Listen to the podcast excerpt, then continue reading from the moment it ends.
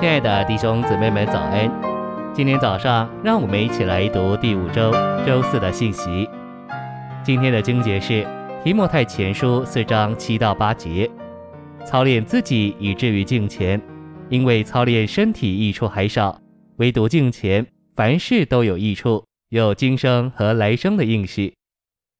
晨星喂养，我们在教会生活中行事为人的路。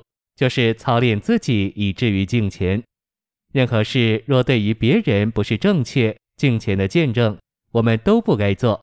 我们不需要思考一件事是否合乎律法或是否正确，而该思考它是否有敬虔的彰显，就是神显现于肉体。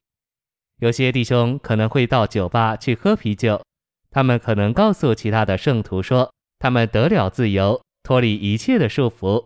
而且在教会生活中不该有任何律法，所有的圣徒该回答：不，在教会生活中，我们不接受这种说法。我们必须明辨刚强，不是要造成分裂，而是要保守教会在正确的路线上，显大我们的神。我们的生活该是敬虔的，而非松散的。我们都该将这事带到主面前。信息选读。神的经纶就是他的家庭行政，他的计划要将他自己分赐到我们里面，他的分赐产生敬虔的生活。事实上，敬虔乃是神圣分赐的结果。这样来自神的分赐的敬虔生活，在于操练我们的灵。敬虔的生活来自神的分赐，但神不是将自己分赐到无生命的器皿里，在药房里。药师把药分配到无生命的瓶子里，因为瓶子是无生命的，所以不需要瓶子的合作。然而，神正将自己分赐到我们这些活的器皿里。我们已经有自己的口味、拣选、偏好、感觉、思想、头脑、意志等。我们若不刚强操练我们的灵，与主合作，神就无法将他自己分赐到我们里面。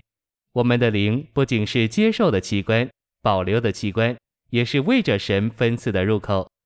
我们的灵大大敞开的时候，我们的全人就敞开，然后神就有路将他自己分赐到我们里面。神的分赐在于我们的配合，我们的配合就是操练我们的灵。这就是我们必须祷告的原因。正如走路操练我们的脚和腿，照样。唯有祷告操练我们的灵。我们祷告的时候，不该这么关切物质的事物，或以我们个人的事物为目标。我们应当在灵里祷告，好摸着神、接触神，并敬拜神。这种祷告操练我们的灵，敞开我们的灵，并使我们得在灵里遇见神。然后神圣的分赐立刻流进我们的灵里。今天我们基督徒的生活是敬虔的生活，来自于神将他自己分赐到我们里面，这在于我们的灵得着完全的操练。你早上起来如果什么也不说，你可能有例行公事的祷告，却没有真正的摸着主，这是因为你没有操练灵。我们必须建立说“哦，主”的习惯。